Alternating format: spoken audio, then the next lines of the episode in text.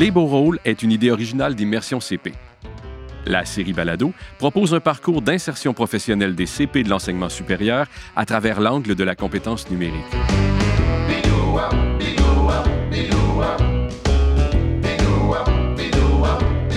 Tranquillement, va vite, on prend sa place. Mais j'avoue que la première année, c'est tout un Ah, c'est pour ça que je suis encore là-dedans. Oui, c'est ça. Bon, ouais. Donne-toi encore deux. C'est normal d'être fatigué.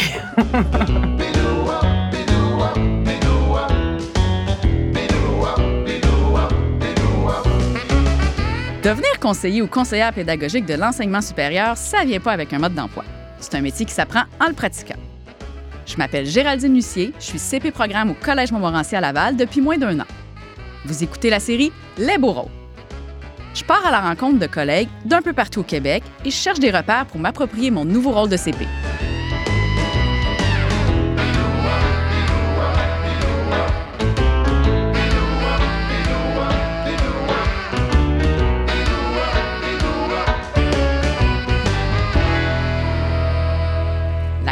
Pédagogique, c'est un métier aux multiples visages. Il y a des CP programmes, d'autres attitrés à la formation continue, d'autres sont technopédagogues et j'en passe. Bref, c'est un métier dont les tâches varient beaucoup d'un département à l'autre et d'un établissement à l'autre. Ça fait en sorte que lorsqu'on est embauché, on ne sait pas toujours clairement ce à quoi va ressembler une journée de travail. Quand j'ai été approchée par l'équipe d'Immersion CP pour animer cette série, j'ai tout de suite accepté. Je me suis dit que c'était une très belle occasion pour m'arrêter et réfléchir à mon intégration professionnelle. Au fil des épisodes, vous allez me suivre dans mes questionnements par rapport à mon nouveau métier. Est-ce que je suis à ma place? Est-ce qu'on arrive un jour à être expert en pédagogie? Et ce fameux syndrome de l'imposteur, est-ce qu'il nous quitte à un moment donné? Et le numérique dans tout ça? Comment on fait pour rester à jour? Comme CP, est-ce qu'il faut aussi être expert avec le numérique? Bref, il y a bien des sujets que j'ai envie d'explorer avec vous. Dans chaque épisode, j'ouvre la discussion avec deux collègues. Marjolaine Lewis, conseillère pédagogique et technopédagogique à l'ETS, l'École de technologie supérieure à Montréal, et Alexandre Dalpan, conseiller pédagogique en technologie de l'information et des communications, ou si vous préférez CPTIC, au Cégep Garneau à Québec. Ce segment du balado, on l'intitule Le cadre de porte. Allô? Hey, salut! Enchanté, bonjour! oui, ça va bien? Vous savez ce genre de discussion qu'on a entre collègues? Quand on se croise dans le corridor auprès de la machine à café? Bien, c'est un peu ce qu'on va reproduire ici. Marjolaine, Alexandre et moi, on a des mandats et des contextes bien différents. Mais vous allez le constater, on se rejoint dans nos questionnements par rapport au métier. L'idée avec le cadre de porte, c'est de créer un espace de partage d'expériences dans lequel, je l'espère, vous allez vous aussi vous reconnaître. Le cadre de porte. Bonjour Alexandre. Bonjour, Géraldine. Mar- Bonjour Marjolaine. Salut. Bienvenue au Collège Montmorency à Laval. Merci. Euh, je suis vraiment contente de vous voir. Merci d'être là. Pour commencer, euh, j'aimerais qu'on fasse connaissance pour le bénéfice de nos auditeurs. On le sait, euh, la plupart d'entre nous, quand on, on- on débute comme CP, ben on a, euh, on, on- on a un autre emploi avant. Donc, j'aimerais ça Oui. vous connaître euh, par rapport à ça. Qu'est-ce que vous faisiez avant d'être CP? Euh, bah, écoute, euh, pour commencer, moi j'ai commencé, euh, je venais de l'autre côté de l'Atlantique, j'étais en France. J'ai fait des études en biologie animale euh, jusqu'à mon doctorat. Et puis après, j'ai eu la chance de quitter euh, la France pour venir au Québec pour continuer en recherche. En fait, j'ai fait un postdoc en neurosciences. J'ai fait ça pendant cinq ans. Et euh, de fil en aiguille, je me suis intéressé au réseau collégial, à l'enseignement. Fait que j'ai fait un DESS en enseignement collégial pour rentrer comme prof de biologie euh, au cégep. Et euh, puis petit à petit, la réalité de la vie, les postes qui s'ouvrent, il y a un poste de conseiller pédagogique qui s'est ouvert. On m'a un peu proposé d'y aller. Je suis un peu déstabilisé au début, je n'étais pas sûr. Puis de fil en aiguille, je suis resté dedans. Puis là, je suis devenu CPTIC avec le temps. Ce- Ok. Ce petit parcours-là. Grand, grand parcours. Un grand parcours avec euh, beaucoup de cheminement. Oui, c'est ça. mais on, on espère arriver à l'ultime. Là, on est bien là pour le moment. OK. De ton côté, Marjolaine? Mais moi, c'était pas juste un emploi. Je pense que c'était une autre vie complètement avant d'être conseillère pédagogique. J'étais euh, conseillère en formation en entreprise. Donc, moi, j'ai une maîtrise en gestion de la formation. Et puis, je travaillais dans des entreprises privées, donc euh, une association des courtiers immobiliers. Je travaillais chez AgroPur. Alors, c'est vraiment autre chose avant de, de devenir CP. J'ai vu un offre d'emploi. J'ai dit, Bon, je suis capable de faire ça. fait que j'ai postulé. Ils ont trouvé que j'étais capable aussi. Et voilà comment j'ai embarqué dans l'aventure euh, de la conseillère pédagogique et technopédagogique. Quand même. Moi, de mon côté, je suis nutritionniste de formation. Euh. Donc, j'ai après ma après mon, mon baccalauréat, j'ai travaillé quelques années là-dedans, mais je suis rapidement allée euh, en enseignement au collégial. Donc, euh, j'ai enseigné en technique diététique et gestion d'un établissement de restauration. Donc, j'ai fait ça là, pour les dans les 12-13 dernières années. Et là, on le sait tous, quand on est prof, la précarité, ben, C'est une ça vraie situation. Ouais. fait partie de la réalité. Donc, principalement à cause de la précarité, j'ai fait le saut. Là, il y a eu un poste qui est ouvert en- en- comme CP. Puis je me suis dit, ah, pourquoi pas? Et euh, un peu comme vous, là, j'ai, j'ai- j'ai sauté deux pieds joints. C'est et ça. go. On y va. Et ce qui fait que je suis là en poste depuis euh, moins d'un an. Donc, euh, assez débutante. Super. Mais quand même. Donc, on peut voir qu'on a des, euh, des. On vient de milieux bien différents. Donc, euh, cette transition-là d'un métier à l'autre, ça demande l'adaptation. Eh On oui. s'entend, hein? Euh, donc, comment vous vous êtes senti euh, quand vous êtes entré en poste? Ben moi, je pourrais dire déstabilisée. C'était en pleine pandémie, donc j'arrive dans un milieu, l'université que je connais peu, avec des collègues super sympathiques, mais tous à distance. J'avais pas mon ordinateur encore à faire des, un, un travail que je connaissais peu. Alors c'était vraiment, j'étais perdue un petit peu euh, sous le choc. J'ai appris sur le tas, en pleine crise, qu'il faut donner des formations sur des outils d'enseignement à distance que je connais peu. Alors ça a été euh, vraiment une grosse adaptation. oui, c'est ça. Bah, tu vois, moi, c'est un peu dans, dans un même état d'esprit déstabilisant. Moi, quand je suis arrivé, j'ai découvert le fameux syndrome de l'imposteur. Ah, ça m'a pris oui. six mois, un an avant de comprendre où est-ce que j'étais, à quoi je servais, comment ça fonctionnait. C'est l'expression construire un avion en plein vol. Comme je disais, j'ai- j'ai tendance à l'avoir construit en plein crash, mais je me suis arrêté avant le crash. Une chance. Bonne nouvelle. Ah ouais, non, mais des fois, tu vois, tu vois que ça va vite. Tu fais, bon, on a réussi à reprendre un peu de la stabilité. Puis c'est sûr que tu arrives dans des comités de programme, puis tu es comme tout nouveau, tu rencontres des équipes seniors. Puis là, tu arrives comme conseiller pédagogique, tu es censé guider, épauler, orienter. Puis des fois, tu cherches un peu ta crédibilité là-dedans. Tu te dis, est-ce que, je, est-ce que je suis capable? Puis ça prend une bonne année, euh, mais tranquillement, pas vite, on prend sa place. Mais j'avoue que la première année, c'est c'est tout un Ah, c'est pour ça que je suis encore là-dedans. Oui, c'est ça. Bon, ouais. Donne-toi encore deux, C'est normal mois. d'être fatigué. Ben, justement, le syndrome d'imposteur, euh, ça fait partie encore un petit peu de mon quotidien. Euh, disons que moi, j'étais à la place des profs il n'y a pas si longtemps. Oui, c'est sûr. Puis là, je me retrouve dans une situation où je devrais être l'expert, je devrais pouvoir les conseiller, les accompagner. Euh, donc, ça, ça fait que euh, ce syndrome-là est encore là. Ça diminue, ça me nuise tranquillement, donc euh, il y a Je te espoir. rassure, ça part, Il y a ça part espoir. Euh, mais c'est ça, moi aussi, je me suis sentie un peu déboussolée aussi, comme, un peu comme toi, Marjolaine, plus du fait où euh, les, les- les tâches, là, le rôle comme CP, c'était pas tout à fait clair. Donc, c'est ce qui fait que je me suis sentie, un- sentie un peu déboussolée parce que mon accueil était vraiment... J'ai été accueillie de façon graduelle, on m'a pas donné de dossier chaud. Donc, ça a été en douceur, mais C'est nouveau. à cause de ça, C'est c'est ça. nouveau. Ben oui.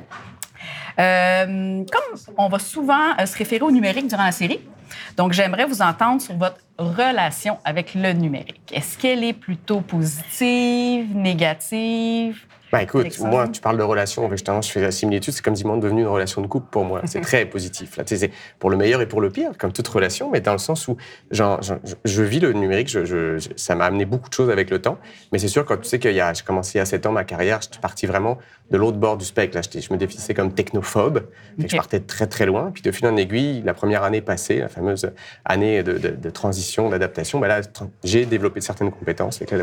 L'attitude est devenue très positive face au numérique, oui, effectivement. Puis toi Mais le, numérique, moi, a toujours été à mon service en tant que conseillère en formation. Avant, j'utilisais des formations, je développais des formations en ligne, je faisais des webinaires. Fait que c'est toujours un outil ultra, ultra pratique. Mais rendu en, en niveau universitaire, ben, les professeurs viennent te voir chacun avec des outils différents. Euh, je veux utiliser ça, comment ça marche ça? Alors, c'est un gros défi parce que oui, on a quelques outils institutionnels. Donc, ceux-là, on les connaît, on les maîtrise bien, mais on, on doit toujours être à jour avec les nouveautés, puis ils viennent nous voir pour des conseils sur des choses qu'on connaît pas. Fait que c'est- c'est c'est quand même énergivore de rester à jour. C'est sûr. Mais c'est ça, mais si on a nos outils faciles qu'on utilise, on aimerait mieux pousser ceux-là, mais des fois, il faut, faut s'adapter avec la demande. là. Fait que c'est- c'est quand même prenant comme euh, relation, c'est prenant, mais avantageux. je me dis un peu- je me un peu entre les deux aussi, là, relation un peu positive, négative, positive, parce que, comme te dit Marjolaine, ben, c'est vraiment utile. On en a besoin pour faire nos tâches au quotidien, ça les facilite. euh, Clairement, ouais. Donc, c'est utile pour ça. Euh, négatif parce que ben, il y a une petite pression. Moi, je suis pas technopédagogue, donc j'ai des collègues à qui je peux me référer, mais faut être capable d'un minimum d'accompagner quand même euh, à ce niveau-là. Donc, euh, Mais J'ai une relation euh, mixte, positive et négative. Et j'aimerais juste connaître votre niveau de compétence avec le numérique. Alexandre, tu Ben, juges, je pense euh, qu'avec avec les dernières années de CPTIC, j'ai eu la chance d'avoir beaucoup de temps pour développer mes compétences. Donc, je suis pas un expert, mais on veut dire que je suis un curieux de nature sur le numérique. Fait que j'ai développé une connaissance assez versatile de l'ensemble de beaucoup de choses, mais euh, je- des bonnes compétences, je pense. OK. Oui. Puis ton- Moi, toi, je me donnerais un 8 sur 10. Avant, j'étais plus à l'aise avec certains outils, mais maintenant, c'est plus polyvalent. J'ai un plus grand éventail, puis j'essaie de rester à jour. Fait que pas le choix. Et toi, t'es où là-dedans? un petit peu plus bas. Euh, moi, je me, je me jugerais en débutant intermédiaire, si on veut. Euh, C'est déjà pas pire. donc, euh, je réalise que je suis avec peut-être plus deux experts. Euh, je pense que nos discussions euh, vont être riches. Ça promet. Sûrement, Mais oui, oui. Euh, donc, ça a été vraiment agréable de discuter avec vous. Je crois qu'on va avoir beaucoup de choses à se dire. Oh Mais oui. oui. Ah oui, ça promet d'être euh, d'être très agréable, cette série. Donc, j'ai vraiment hâte de vous recroiser euh, dans le cadre de porte. Ben oui. À bientôt. plaisir. Merci beaucoup. À bientôt. Salut.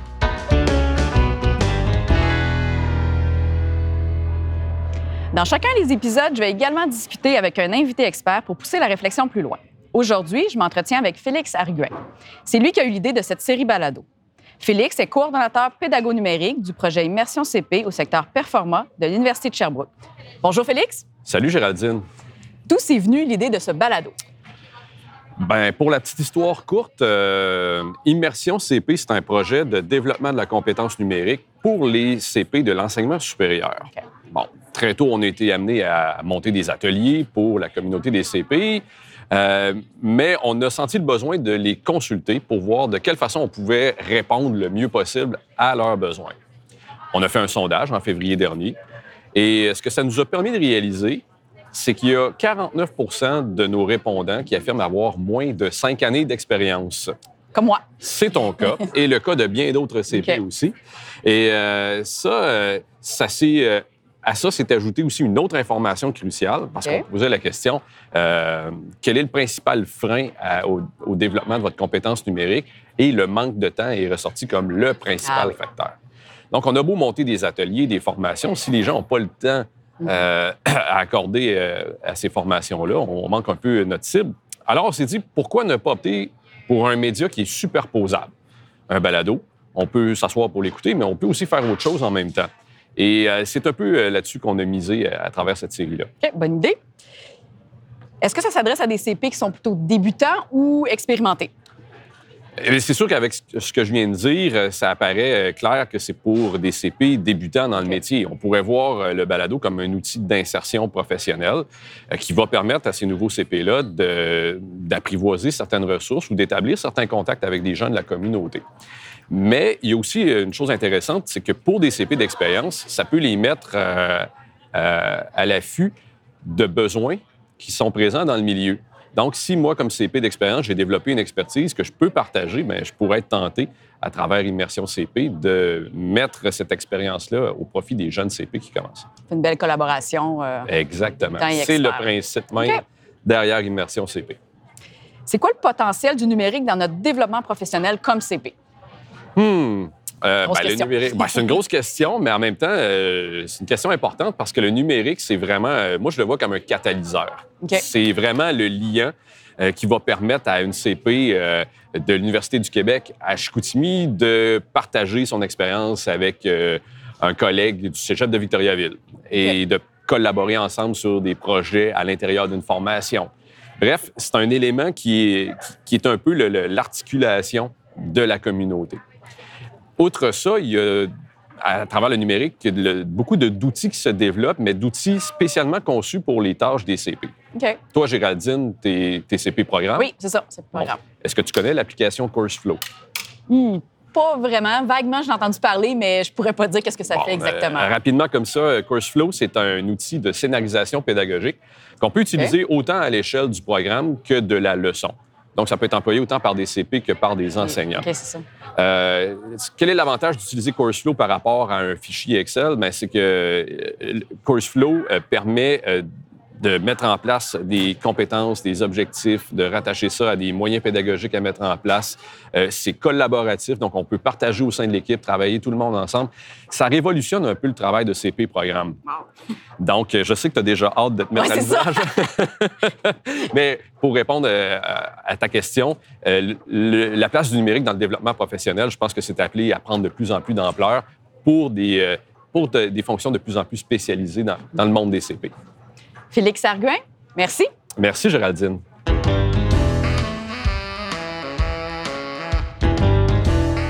Je réalise qu'on est plusieurs CP à ressentir la même chose. De l'insécurité, du vertige. Je pense que le balado va répondre à plusieurs de mes interrogations et m'aider à m'approprier mon nouveau rôle de CP. C'est donc avec ouverture et enthousiasme que je me lance dans cette aventure. Alors, on plonge? Dès le prochain épisode, on entre dans le vif du sujet. On parle des tâches variées et parfois floues qui viennent avec le titre de CP. D'ailleurs, c'est quoi au juste le rôle d'un CP? C'est tellement normal que tu comprends pas toujours ce qu'on fait à un CP. Je pense que moi, après euh, plus que deux ans, j'ai, je suis CP toute. Merci pour votre écoute et à très bientôt. Pour accéder au contenu et à la communauté d'immersion CP, consultez la plateforme au www.i-mersioncp.ca. Au plaisir de vous y retrouver.